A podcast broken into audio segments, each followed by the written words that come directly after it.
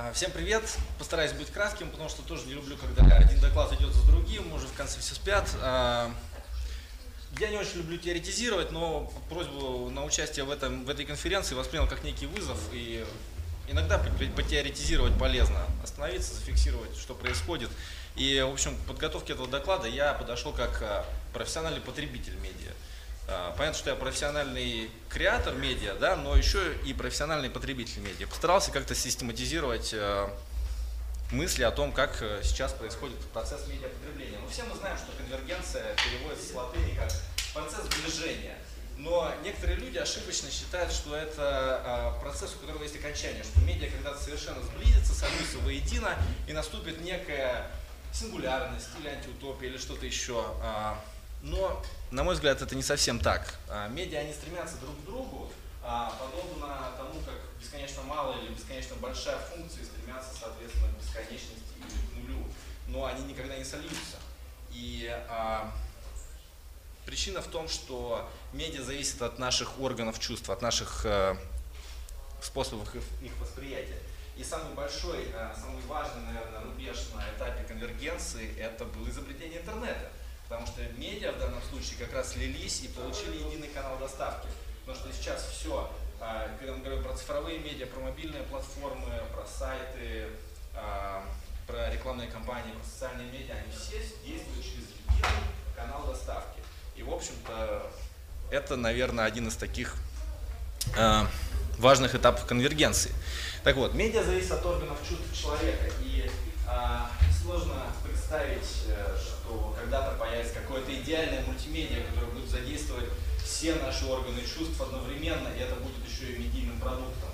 Ну, какая-то, может быть, виртуальная реальность с запахами, с ощущением. А, сейчас мы смотрим а, аудиослайд-шоу, да, смотрим какие-то интерактивные панорамы, в которые добавляется интершум. То есть задействуются одновременно разные органы наших чувств и разные а, уровни нашего восприятия этих. Но все равно человеку удобнее, когда его потребление медиа оно как-то структурировано.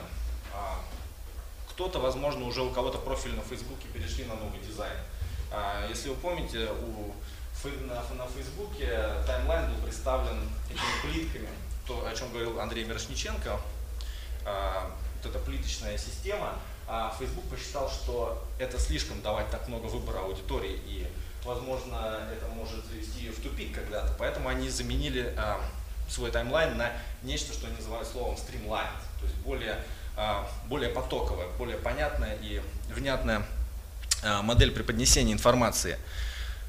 Я предлагаю разделить уровни восприятия медиа, опять же, не претендуя на наукообразность, на вот эти пять уровней. Это время, внимание, вовлеченность, цель и техническое оснащение. Про каждое поподробнее. Время – Многие СМИ ввели регламенты на то, что в наших статьях должно быть не больше 5000 знаков, не больше 3000 знаков. Они должны быть разбиты на подглавки, они должны быть разбиты на абзацы. Почему? Потому что аудитории новое клиповое мышление, даже иногда вспышечное мышление. Мы быстро переходим с одного сайта на другой. А конкуренция происходит не только между СМИ, но и между брендами и СМИ, между блогерами и СМИ. А в интернете вы всегда в одном клике от вашего конкурента, вернее, ваш читатель в одном клике от вашего конкурента. А, именно поэтому время становится важным фактором, который нужно учитывать при подготовке продукта информационного. С другой стороны, мы видим сейчас контртренд а, возрождения лонгридов, то есть материалов длинной формы, а, потому что до сих пор существует большая часть аудитории, и к ней начинает присоединяться молодая аудитория, да, которые, которые не могут а, переключаться постоянно с одного медиа на другое. Им хочется остановиться, им хочется более глубоко вникнуть в тему и изучить ее подробнее. А, ведь что такое вот это обилие источников? Обилие источников не дает нам сделать какой-то окончательный выбор, остановиться на чем-то одном. А, когда человек читает газету, он а, погружен в нее, чтобы перейти к конкуренту, ему нужно отложить ее, пойти в киоск, купить газету конкурента и начать читать ее. Очень хорошо это показано в ролике, который сделала одна норвежская медиакомпания они дали своим главным рекламодателям машину с личным водителем и свою газету. Они ехали, читали эту газету, а, а их попытались отвлечь. То есть рядом проезжал а, какой-то индеец с такой стеной, который изображал премию. Через дорогу переходил космонавт, в определенный момент их личный водитель выходил на заправке, снимал себе штаны, оставался в трусах, они вообще ухом не вели, они читали газету, им они не могли переключаться, у них не было выбора, потому что они были привязаны к этому носителю информации. А, второй уровень восприятия – это внимание. Многие медиаисследователи делят наш процесс потребления медиа на то, а, как мы выглядим, когда это делаем. Наклоняемся мы вперед или отклоняемся мы назад.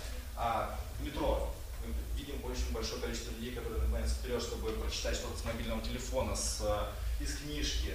А с мобильника мы читаем какие-то короткие вещи. То есть, когда мы сидим перед компьютером, ну, большинство людей сидят вот так, да, а, наклонившись опять же вперед. Когда мы смотрим телевизор, читаем журналы или читаем iPad, мы отклоняемся назад, это более расслабленная форма потребления, которая позволяет глубже вникнуть в какую-то тему. А, еще один уровень – это вовлеченность. А, сейчас и вещатели, и читатели, и потребители, они не заинтересованы в одностороннем формате общения, потому что читателям хочется какого-то интерактивного, интерактива, им нужно реализовывать свою потребность в авторстве, им нужно реализовывать свою потребность в общении, в, а, нам нужно знать, что наше мнение услышали и на него как-то отреагировали. А вещателям нужно понимать, как именно потребляют их медиа на сайтах, потому что чем больше пользователи взаимодействуют с их контентом, тем больше они проводят времени, тем больше они уделяют внимания, тем меньше они уходят конкуренту, и тем выгоднее можно продать эту аудиторию рекламодателю. Вот в качестве примера я привел два а, материала с нашего сайта, делал наш мультимедиа отдел. А, один это карта энергоресурсов Крыма, сделана через Google Maps API, а, то есть там можно все это увеличивать, покликать, поделить на разные типы этих энергоресурсов. Второй материал это, ну, я из последнего взялся с украинской темой, связанная это вот карта изменения границ Украины там, от Киевской Руси до наших дней, там уже можно слайдер потаскать, посмотреть, как это все выглядело. Среднее время у нас на сайте 2.30, у этих материалов оно выше, потому что люди взаимодействуют с ним. Ну и цель. А, популярное издание BuzzFeed, американское, оно а, на заре своего существования определяло свою аудиторию как люди, скучающие в очереди, люди, которым нужно как-то убить время. Их аудитория росла, то есть они придумали удобные форматы для того, чтобы апеллировать к этой аудитории, очень виральные, обладающие большим вирусным потенциалом, очень простые, интересные, веселые, направленные на развлечения. Но со временем их аудитория выросла, и они поняли, что им нужно привлекать новую, и им нужно удерживать старую. И они стали добавлять больше лонгридов. То есть сейчас помимо каких-то списков вроде 17 самых дебильных пост Майли Сайрус, у них на сайте можно найти и серьезный репортаж из Крыма, и аналитическую заметку о внешней политике. То есть э, цель, ради чего читают ваши СМИ, тоже очень важно. Техническое оснащение, то есть то, какими средствами потребления вашего контента обладает ваша аудитория, или вернее назвать ее технические ограничения. Потому что если мы говорим про те самые деревни бабушками, конечно же, у них нет ни планшетов, ни, ну, понятно. А, поэтому тоже нужно учитывать, что флешник производится на iOS устройствах, а, и что если ваша СМИ это небольшая районная газета, то, возможно, слишком рано идти в какие-то сложные мультимедиа форматы. А, и в итоге эти данные о том, как аудитория потребляет ваш контент, они должны сочетаться с соцдемом. Если раньше нужно было отвечать на вопрос, что мы передаем и кому мы передаем, то сейчас очень важным становится вопрос, как они это читают, как они это смотрят, как они с этим взаимодействуют. И когда вы совместите эти знания, да, возможно, портрет аудитории будет таким. Он может быть очень неожиданным. А, соцдем сам по себе говорит довольно мало, а вот то, как они читают, говорит много. Именно поэтому мы видим сейчас рост сервисов, которые позволяют посмотреть на ваш контент глазами вашей аудитории. Яндекс Визор, а, который записывает сеансы того, как а, читатели просматривали ваш сайт. У многих СМИ есть самописные какие-то системы, которые позволяют это отслеживать. Очень популярный сервис сейчас ChartBeat, который показывает а, вашу аудиторию в живом режиме, показывает, сколько сейчас пользователей у вас на сайте, как они рециркулируются между материалами вашего сайта, как они переходят показывают вспышки трафика. Много информации. Ну и в итоге эти знания о том, кто ваша аудитория и как она вас потребляет, читает, ну, извините за слово потребляет, но нас уже и читают, и смотрят, и слушают, поэтому можно говорить, что нас потребляют. А, эти знания можно использовать для формирования как стратегии, так и тактики. То есть это понятно. И в итоге эти знания становятся, в общем-то, той волшебной а, палочка из тетриса, которая падает, и вы получаете выигрыш, успех и любовь аудитории. А, ну и развивая, может быть, мысль предыдущего докладчика о том, что журналисту нужно быть неким многоруким шивой, я тоже, в общем-то, придерживался а, такого взгляда, буквально год назад делал презентацию про то, что современный журналист это швейцарский нож с большим количеством лезвий. А, в общем-то, научились, да, мы производить контент, научились снимать фото, научились снимать видео, делать инфографику. А, и плохо и хорошо научились все. Следующий этап – это научиться правильно это преподнести для аудитории. Потому что часто можно увидеть, особенно в региональной СМИ, такую ошибку, что э, ну, рассказали про сервис, например, ThinkLink, да, который позволяет добавить на э, картинку интерактивные зоны. Рассказали им о том, что можно ставить видео с айфона. И они радостно вываливают все это вместе. То есть перемешку идет текст, видео, инфографика, звук. Э, в этом сложно разобраться. Получается некий такой мультимедийный кадавр, которого сложно посмотреть и сложно с ним как-то э, взаимодействовать. Это пугает аудиторию. Поэтому следующая ступень э, эволюции современного медиапрофессионала это, ну, я предлагаю такую метафору, как дирижер можно назвать это продюсер, режиссер, но в любом случае уже сейчас мы чувствуем нехватку профессионалов, которые могут рассказать, как срежиссировать а, всю историю, которую вы хотите рассказать, как выбрать правильно формат для того, чтобы рассказать ту или иную историю, как правильно выбрать средства мультимедиа для того, чтобы ее рассказать. И это относится как к отдельному материалу, скажем, какому-то репортажу, который вы делаете, так и всему вашему контенту в целом, да, то, о чем говорил как раз вот Андрей Мирошниченко, как это расположить на странице, а, чтобы аудитория, в общем, следовала определенной логике взаимодействия с этим. И а, американские СМИ уже гордо говорят, что дошли до той стадии, когда, в общем-то, все делают контент а, одинаково, одинаково хорошего качества. Господи, нам бы их проблемы. У нас вот выходят статьи заголовками, что читать после закрытия ленты.ру где, где читать новости, да, то есть мы еще не дошли до этого э, этапа развития, но я надеюсь, я оптимист, когда-нибудь все-таки дойдем. А, и война в западных СМИ уже идет не за качество контента, а за experience, за, ну они называют это словом experience, который можно перевести как опыт, пользовательский опыт, впечатление, впечатление от общения с вашим контентом. То есть это действительно идет война упаковок этого контента, а не война самого контента. Но при этом а, вот Андрей сказал, что контент больше не король, но он упустил внимание, что да, идет война упаковок, но содержание уже дотянуто до определенной планки. Так что контент, а, по моему мнению, он все еще король. А, ну и будущее конвергенции. Еще полгода назад я показал вам видеоролик с девочкой, которая играет с айпадом, двухлетней девочкой, которая значит, смотрит какой-то журнал на iPad, а потом ей дают печатный журнал. И она пытается увеличить картинку на печатном журнале, перелистнуть страницу. Все это не работает. То есть у нее уже в ДНК запрограммировано интерактивное взаимодействие с контентом. А iOS встроено, в общем, в ее в кору головного мозга. А сейчас я показываю вот эту картинку. Это Oculus Rift, который недавно купил а, Facebook за 2 миллиарда долларов. А, это средство виртуальной реальности. Они разрабатывали его для компьютерных игрушек, но внезапно он купил Facebook, социальная сеть, потому что Цукерберг увидел перспективу для этого, для социального общения между людьми. И в этом тоже нужно видеть перспективу и для СМИ. В свое время СМИ проиграли битву за э, поиск, классификацию информации, проиграли ее поисковикам. Они проиграли битву за классифайды, за частное объявление.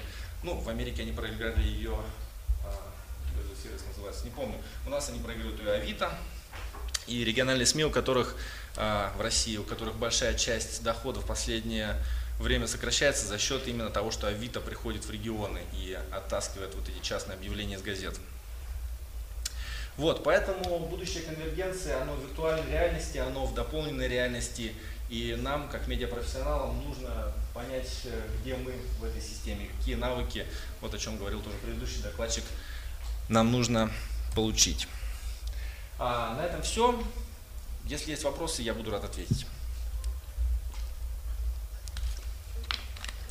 Тогда фоловьте меня, читайте блог. А, буду рад новым знакомствам. Я самый любопытный человек да. аудитории. Я тебя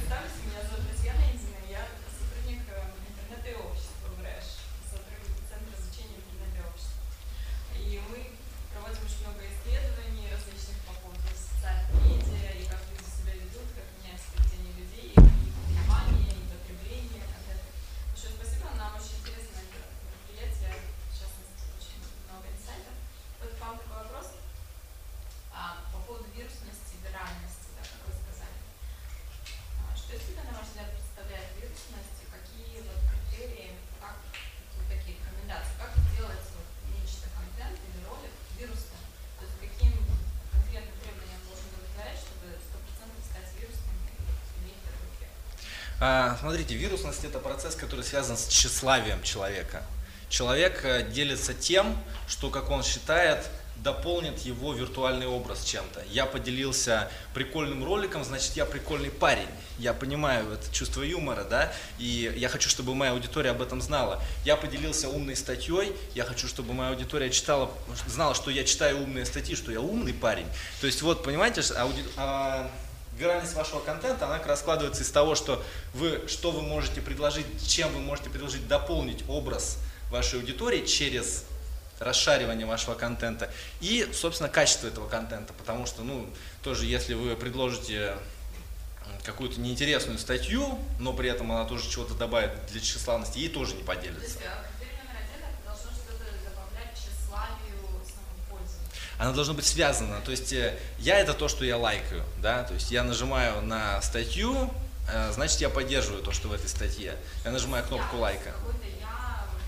Обязательно, обязательно. Ну, потому что чем люди делятся в сети? А, Вы можете вспомнить пример кто-нибудь из аудитории, чем вы поделились в сети, и при этом а, это ничего не добавило бы к вашему образу? Ну, котята, это значит, что вы, что вы милая девушка, да, что вы делитесь котятами. Пусть все остальные знают, что вы любите котят. А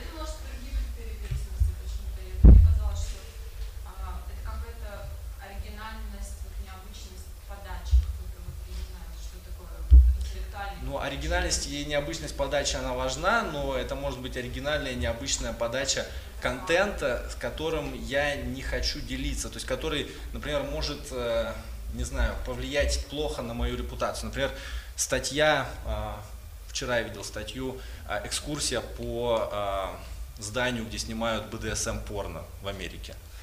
Очень интересно упакована, очень интересная статья. Ну, скажем, я не нажму лайк, потому что я боюсь. Вдруг подумают, что мне не экскурсия интересна, а БДСМ порно интересно.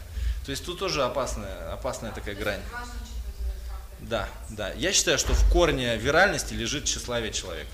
Хорошо, спасибо. Спасибо.